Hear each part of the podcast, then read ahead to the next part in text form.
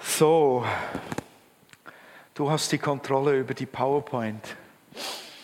Ähm, ich versuche dann dazwischen mal zu sagen, dass du wechseln kannst, wenn es dran wäre. Schön. Ähm, wir feiern heute Abend, feiern heute ähm, Karfreitag und wir dürfen das feiern, weil es ja keine Niederlage gewesen ist, sondern ein Sieg. Und da steckt Kraft drin im Karfreitag, nicht im Tag, sondern in dem, was geschehen ist. Es ist äh, Kraft im Kreuz, und das ist auch der Titel ähm, der Predigt, die Kraft des Kreuzes. Und ich getraue mich oder ich schaffe es eigentlich seltenst irgendwie an den Feiertagen eine Durchschnittspredigt zu halten. Ich weiß auch nicht wieso, manchmal schaue ich mir dann solche, schaue ich mir die Texte so oft an, dass mir etwas quer einfährt oder mich quer berührt und nicht einfach 0815 und ich steige deshalb auch etwas quer in dieses Karfreitagsthema ein, die Kraft des Kreuzes, nämlich alttestamentarisch fahre ich da ein. Ähm, das Alte Testament ist ja eigentlich so eine Vorausschau auf das, was noch kommt. Gott hat sich ja gesteigert in dem, dass er sich offenbart hat. Deshalb haben wir ein altes Testament auch, wo wir Gott noch nicht so klar sehen wie im Neuen Testament. Wir haben einen alten Bund, der auch schon herrlich war. Der neue Bund übertrifft aber den alten Bund. Das Alte Testament, der Alte Bund, wird komplett abgelöst vom Neuen Bund. Und trotzdem sieht man schon im Alten Testament bildlich Dinge dargestellt, die wirklich im Karfreitag den Höhepunkt finden und die Vollendung finden. Vollendung, wirklich buchstäblich, weil Jesus hat was gesagt am Kreuz? Es ist vollbracht. Da war der Punkt erreicht, wo das Werk, das Gott ganz zu Beginn der Schöpfung angefangen hat, wirklich vollendet wurde.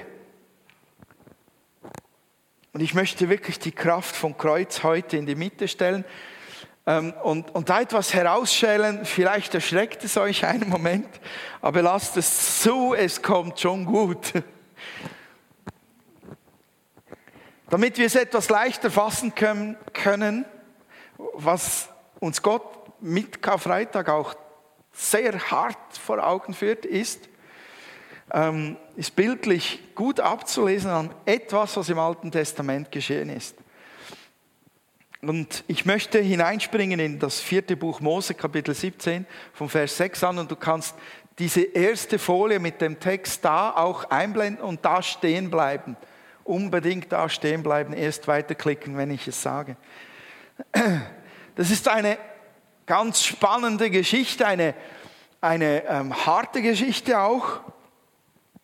Ähm, ich lasse euch das ruhig lesen, wenn ihr möchtet, in eurer Bibel. Ich lese es euch aber auch vor, wie es da vorne steht. Es ist eine Situation, wo es heißt, am nächsten Morgen machte die ganze Gemeinschaft der Israeliten Mose und Aaron Vorwürfe. Sie riefen, ihr habt das Volk des Herrn umgebracht. Während das Volk sich gegen Mose und Aaron zusammenschloss, wandten diese sich zum Zelt Gottes um. Da wurde es von der Wolke bedeckt und die Herrlichkeit des Herrn erschien. Mose und Aaron traten ja, in den Eingang des Zeltes Gottes. Und der Herr befahl Mose, geh weg, geht weg von diesem Volk, damit ich es augenblicklich vernichten kann aber Mose und Aaron warfen sich zu Boden. Was ist geschehen? Das gehört in einen Rahmen hinein, was ihr gerade gelesen oder gehört habt. Geschehen ist Folgendes. Ähm, das Volk Israel war ja nie ein ganz einfaches Volk, es waren Menschen wie wir. Und es gab zwei Aufstände, ähm, die da beschrieben sind gegen Mose und Aaron. Es gab auch noch andere Aufstände, aber es geht jetzt mal um diese zwei. Und im einen Aufstand, der ist euch vielleicht bekannt als der Aufstand der Rote Korah oder der Gruppe um Korach.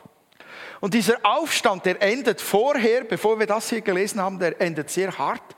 Ihr wisst vielleicht die Geschichte einigermaßen auswendig. Ähm, der Herr sagt auch dort, er macht eine Trennung zwischen den Aufständischen, zwischen dem Rest des Volkes. Und die ganze Gruppe, die aufständische Gruppe, versinkt im Erdboden, wird mit Mann und Maus verschluckt. Eine harte, harte Geschichte. Und dann, zeitlich ist es schwierig einzuordnen, aber es ist nur kurz darauf. Man stelle sich vor, kurz darauf gibt es schon wieder einen Aufstand. Schon wieder gegen Mose und Aaron. Und die zwei sind einfach die eingesetzten Führer des Volkes Israel. Sie sind die, gegen die man sich nicht auflehnen darf, weil Gott sie eingesetzt hat. Und sich gegen sie aufzulehnen, hat für Gott bedeutet, sich gegen ihn aufzulehnen. Also ist das Sünde. Und deshalb reagiert jetzt Gott weil dieses Volk sonst nicht führen kann in das verheißene Land, wenn es denn nicht endlich lernt zu gehorchen. Aber Gott reagiert jetzt wirklich sehr krass und er möchte, dass Aaron und Mose sich in Sicherheit bringen und er will dieses Volk auslöschen. Und jetzt ist Mose und Aaron sind im Zelt des Herrn und sind am Beten. Und da beginnt das Volk zu sterben. Und während Mose und Aaron dort am Beten sind, kommt Mose ein Gedanke. Ich vermute mal, es war der Heilige Geist, der ihn inspiriert hat. Er sagt zu Aaron, komm, Aaron, nimm eine Räucherpfanne vom Altar Gottes, pack eine Glut drauf vom Altar Gottes und Weihrauch, so eine Art Opfer, und lauf. Keine weiteren Anweisungen sind in der Bibel gegeben. Er sagt einfach, lauf. Und Aaron, der tut das. Ja, warum soll er laufen? Warum kommt Mose auf die Idee? Ihr wisst ja, Moses hatte eine Eigenschaft. Er hat sich immer für das Volk eingesetzt. Und er hat sich sogar getraut, mit Gott zu kämpfen in diesen Situationen. Und er wollte das Volk retten. Und wohin sollte Aaron laufen? Er läuft entgegen dem Tod. Aaron läuft in die Richtung der Todeslinie, die sich ausbreitet im Volk. Das muss man sich mal vorstellen. Da rennt einer mit einer Räucherpfanne auf den Tod zu. Und die Leute fangen an zu sterben wie die Mücken. Wirklich. Da fallen 100, 200, 300 fallen, 400, 500 und Aaron rennt genau dort drauf zu. Auf diese Linie, wo sich der Tod ausbreitet, läuft Aaron zu. Da fallen 600, 700, 1000, 1400, 1500, 2000, 4000 und Aaron läuft auf diese Linie zu. Ich meine, ich würde wahrscheinlich Aaron sagen, ähm, andere Richtung. Umkehren, stopp. Du läufst in dein Verderben, falsche Richtung. Aber Aaron hatte etwas gelernt im Gegensatz zum Volk. Wenn Mose was sagt, dann tue ich das. Und er zieht das wirklich durch. Und da fallen 8000, 9000, 10.000. In dieser Zeit, wo Aaron läuft, fallen Tausende. Es sind 14.700, die sterben in dieser Zeit. Und dann stoppt diese Todeslinie in dem Moment, wo Aaron zwischen dem Tod und zwischen dem Volk steht. Mit seiner Räucherpfanne. Wisst ihr warum? weil das Opfer den Tod aufhält. Das ist schon ganz besonders, dass die Plage des Todes am Opfer stoppt. Das ist ein Bild auf das, was wir Karfreitag eigentlich feiern dürfen. Die Bibel beendet die Erzählung ziemlich einfach. Jetzt kannst du die nächste Folie einschalten. Äh, da ist beschrieben, was Aaron gemacht hat, dass er auf Moses gehört hat und so weiter. Und dann heißt es, Als er zwischen den Lebenden und den Toten stand, hörte die Plage auf. Trotzdem starben an jenem, oh, da ist etwa Copy-Paste etwas schiefgegangen. Trotzdem starben an jenem Tag 14.700 Menschen zusätzlich zu denen, die am vorhergehenden Aufstand ums Leben gekommen sind. Es geht äh, heute Abend nicht um Aufstände gegen Leiterschaft, keine Angst, sondern es geht um die Kraft des Kreuzes. Und diese alttestamentliche Geschichte hat sehr viel damit zu tun. Und ich weiß, etwas ist uns in der Regel unangenehm für uns liebe Menschen, wenn wir uns mit Schuld und Sünde auseinandersetzen müssen. Aber wann, wenn nicht am Karfreitag? Denn darum geht es an Karfreitag. Darum geht es beim Kreuz von Jesus. Es ist auch nicht einfach zu sehen, dass Schuld und Sünde eine Konsequenz hat. Aber es ist so. Manchmal höre ich Leute sagen, sie glauben nicht an den Gott des Alten Testamentes, sie glauben an den Gott des Neuen Testamentes. Dabei ist das völlig unlogisch. Das ist der ein und derselbe. Wie geht das auf, wenn wir das Alte Testament anschauen und dadurch entdecken, dass Gott zornig sein kann? Das geht ganz einfach so auf, indem dass wir verstehen, dass Gott nicht zornig auf die Menschen ist, sondern auf die Sünde, die in den Menschen lebendig ist. Uns zeigt auch diese Geschichte von Mose und Aaron und dem Volk, wie zornig Gott gegenüber Sünde ist, wie sehr sie seinem Wesen widerspricht, wie sehr er sie wirklich nicht ausstehen kann. Sünde zerstört. Das ist nicht ein Problem für Gott, dass es Sünde gibt. Es ist ein Problem für uns. Verstehen wir das richtig? Gott hat das Problem für uns gelöst. Er hatte nie ein Problem damit. Er hat uns dabei auf viele Art und Weise gezeigt, wie sehr zwischen Gott und Sünde keine Verbindung herrschen kann. Zum Beispiel, indem er sagte, jetzt ist es genug, dieses Volk ist so voll Sünde, es kann mir nicht gehorchen, es ist vorbei, ich lösche es jetzt aus. Sünde ist das, was dem Wesen Gottes total widerspricht. Das Lügen, das Stehlen, das Betrügen, das Schlechtreden, diese Lieblosigkeit und Unbarmherzigkeit, die wir alle kennen und auch erleben und sogar immer wieder Mittäter sind. Diese Sünde hasst Gott.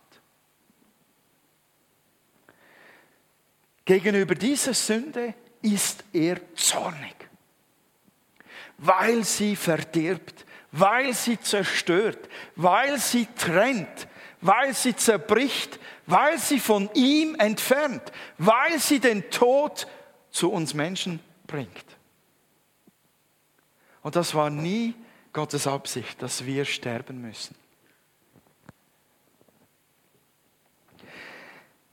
Gott und Sünde, das geht nicht zusammen. Und wir Menschen haben uns so tiefgehend damit beschmutzt und wir sind so sehr davon durchdrungen, dass auf der ganzen Welt die Auswirkungen davon sichtbar sind. Und wir haben nicht in erster Linie nur unsere Gedanken und Zungen und Augen und Hände und Ohren beschmutzt, sondern unser komplettes Wesen davon ist durchdrungen. Denn der Impuls zum Sündigen kommt nicht aus den Händen, nicht aus den Augen und nicht aus der Zunge, sondern woher kommt dieser Impuls? Aus dem Herzen, aus dem Innersten. Ganz tief in uns schlummert es. Und man sagt, jeder Mensch ist unter gewissen Umständen zum Schlimmsten fähig, was man sich nur vorstellen kann. Große Not, wie große Macht sind zum Beispiel solche Eckpfosten, die das hervorkommen lassen. Gott möchte uns aber an sich ziehen und möchte Gemeinschaft mit uns haben. Und jetzt geht das nicht. Das ist wirklich, was hat, hat Sam das nicht gesagt? Die zwei Magnete, wenn man die, letzten Sonntag hat er das, glaube ich, gesagt, wenn man die gegeneinander stoßen würde, Magnete, dann kleben die nicht einander, sondern sie stoßen sich ab. Gott möchte uns an sich ziehen, aber die Sünde in uns, die unser Wesen durchdrungen hat, stößt gleichzeitig uns wieder von ihm weg. Obwohl er uns so liebt und uns mit Haut und Haaren knuddeln möchte, macht es innerlich in Gott gegenüber der Sünde weh. Ich bin wütend auf diese Sünde. Wenn Gott die Sünde dann halt einfach, sagen manchmal manche Leute, wenn, warum beseitigt dann Gott die Sünde nicht einfach in den Menschen? Wenn er so täte, wie die Leute reden, müssten wir alle ausgelöscht werden. Das Kreuz war der Weg, das uns das Leben geschenkt hat. Gott muss Sünde von sich stoßen und das endet für uns Menschen in Gottverlassenheit. Gott braucht keine Opfer, weil er auf Opfer steht. Gott braucht keine Opfer, weil er das Ritual liebt oder blutrünstig ist. Gott braucht gar keine Opfer. Wir brauchen das Opfer. Verstehen wir das? Wir brauchen jemanden, der an unserer Stelle all den Zorn voll zu spüren bekommt, den Gott gegen die Sünde hat. Wir brauchen jemanden, der wirklich den ganzen Schmutz auf sich nimmt mit den Konsequenzen, damit wir davon befreit sein können. Gott ist kein Opfergott, der blutrünstig danach giert, das Opfer gebracht werden. Wir brauchen das Opfer. Das Opfer nimmt die Konsequenzen unserer Sünde von uns weg, auf sich, gegen das Gottes Zorn sich richtet. Es war genauso wie Aaron, der mit der Räucherpfanne zwischen den Tod und das Volk sich gestellt hat.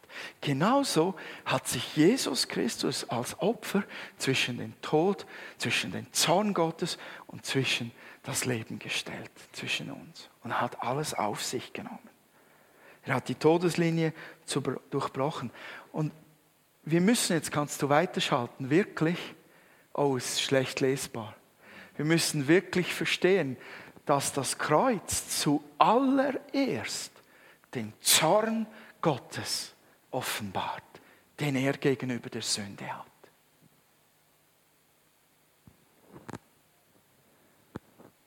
Seine ganze Abneigung gegen die Sünde. Die ganze Strafe für Sünde. Die ganzen Folgen davon. Die müssen wir wirklich ernst nehmen, damit wir Jesus am Kreuz wirklich wirklich verstehen als den großen Erlöser. Das ist keine Bagatelle Sünde. Gott war nicht ein wenig wütend auf die Sünde. Wir sehen es, wenn wir Jesus anschauen, wie tief sein Zorn gegenüber Sünde ist. Es hat ihn von seinem allergeliebtesten Sohn getrennt. Das ist das Schlimmste, die schlimmste Folge für Sünde. Und diese Trennung brachte den Tod über Jesus, der eigentlich sündlos war, aber unsere Sünde auf sich geladen hat. Wir müssen wirklich verstehen, dass das Kreuz zuallererst den Zorn Gottes offenbart. Ich weiß, zuerst denken wir schnell einen Schritt weiter und sagen, René, Moment, du bist im falschen Film. Ähm, das Kreuz offenbart die Liebe Gottes. Ja, natürlich, es ist beides da drin. Weil nicht wir da hängen müssen, sondern sein Sohn da hängt, Gottes Sohn da hängt. Natürlich drückt das Kreuz Liebe aus, aber wir können die Liebe kaum so erfassen, wenn wir den Zorn nicht gesehen haben, der darin liegt.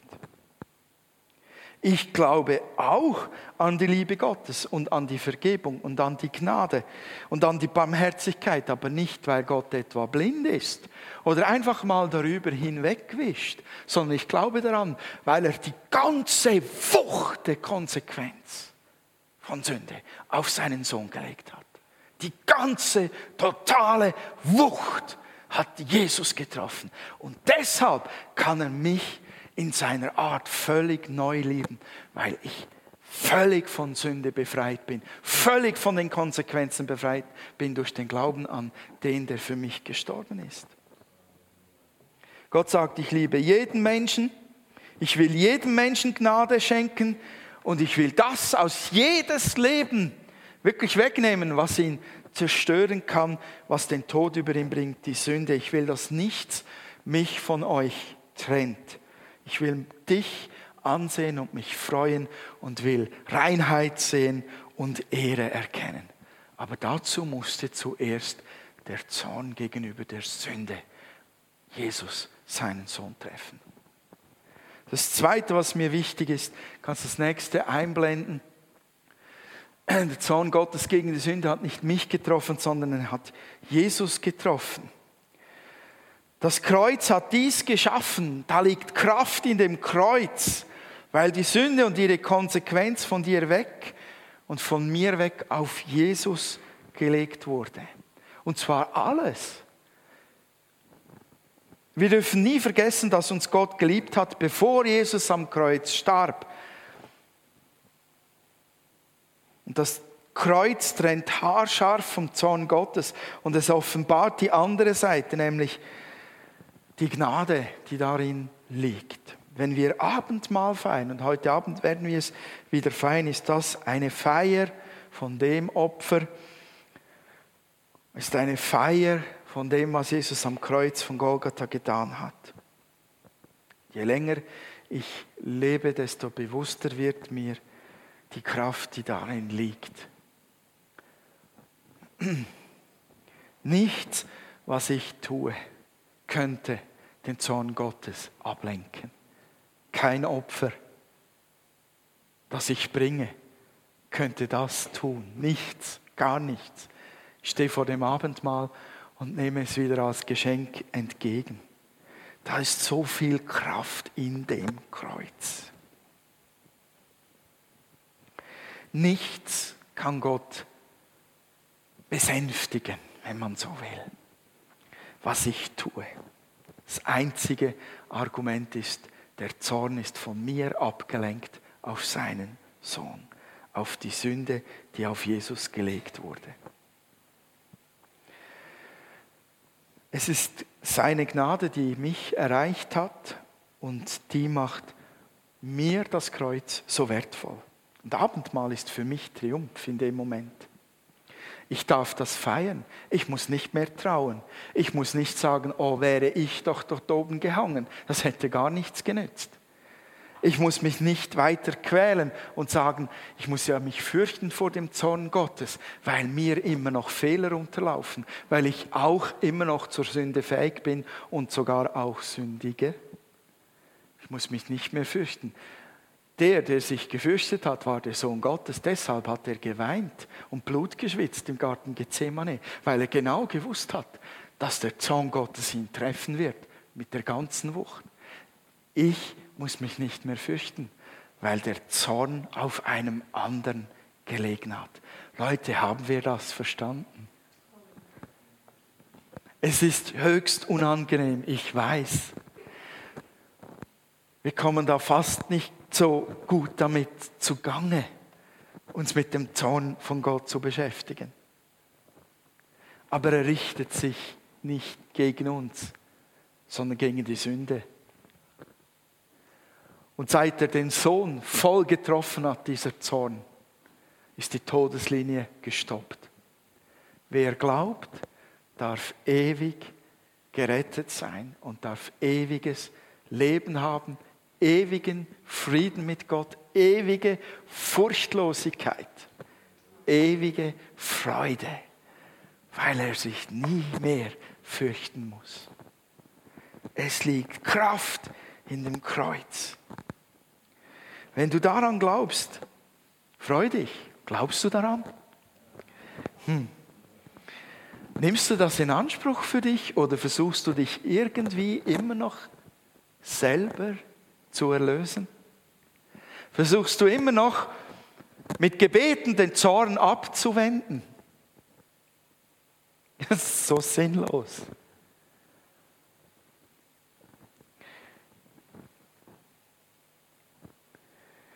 Wenn du das nicht glaubst, dann lade ich dich heute Abend ein, das Geschenk Gottes und die Kraft vom Kreuz selber heute Abend zu erleben. Das ist eine Gelegenheit. Nicht, weil Karfreitag ist, sondern weil Jesus lebt und du ihn erleben kannst. Ich möchte, dass du die letzte Folie einblendest. Tut mir schon noch leid, dass das so schlecht. Auf dem Computer hat es besser ausgesehen. Aber für mich ist das ein herrliches Schlusswort, bevor wir ins Abendmahl gehen. Der Hebräerbriefschreiber sagt uns, denn durch die Kraft von Gottes ewigem Geist brachte Christus sich selbst, Gott, als vollkommenes Opfer für unsere Sünden dar. Er befreit unser Gewissen, indem er uns freispricht von unseren Taten, für die wir den Tod verdienen. Nun können wir dem ewigen Gott, dem lebendigen Gott dienen. Amen.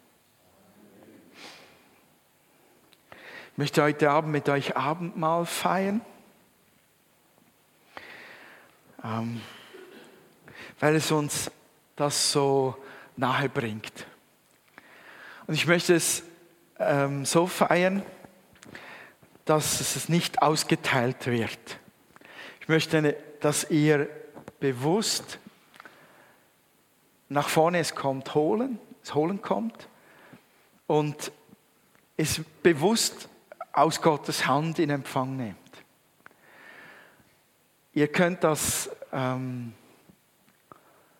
singend tun, ihr könnt das betend tun, ihr könnt das einfach still tun. Wir werden während dieser Zeit, da ihr nach vorne kommen dürft und es einfach nehmen dürft, werden wir das Lobpreisteam haben, das uns dient. Darf ich euch einladen, schon nach vorne zu kommen? Ich möchte einfach, dass ihr bewusst auf den Herrn zugeht und ganz bewusst aus seinen Händen das gratis entgegennehmt, so wie ihr es hier empfangen dürft.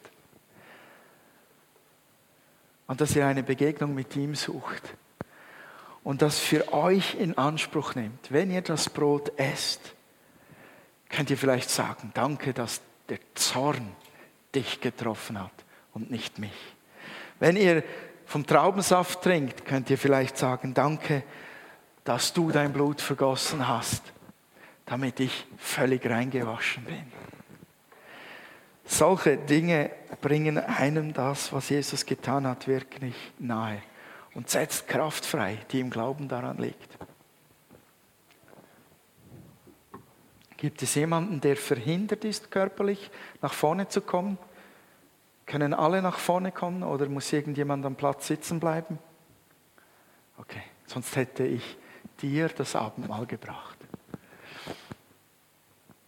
Wunderbar. Ich möchte euch das sagen, was der Herr selbst gesagt hat, währenddem er das Mahl eingesetzt hat. Es war ja ein ursprünglich ein Feiertagsessen, das die Freunde von Jesus mit Jesus zusammen gefeiert haben. Und er hat diesem Feiertagsessen noch eine zusätzliche oder tiefere oder erweiterte Bedeutung gegeben, indem er das Passamal genommen hat und dann geteilt hat mit folgenden Worten. Er hat das Brot genommen und hat gesagt, dies ist mein Leib, der für euch gegeben wird. Dann hat er es gebrochen und geteilt und sagt, tut das in Erinnerung an mich. Das tun wir jetzt. Wir erinnern uns daran, dass Jesus für uns gestorben ist. Und in einem anderen Evangelium sagt er dann, als er den Wein nimmt, das ist mein Blut, das den Bund zwischen Gott und den Menschen besiegelt. Es wird vergossen, um die Sünden vieler Menschen zu vergeben. Du könntest die andere Folie einblenden, dort habe ich es schriftlich. Genau, kannst noch mal klicken. Das habe ich weiß gemacht, das könnt ihr gut lesen.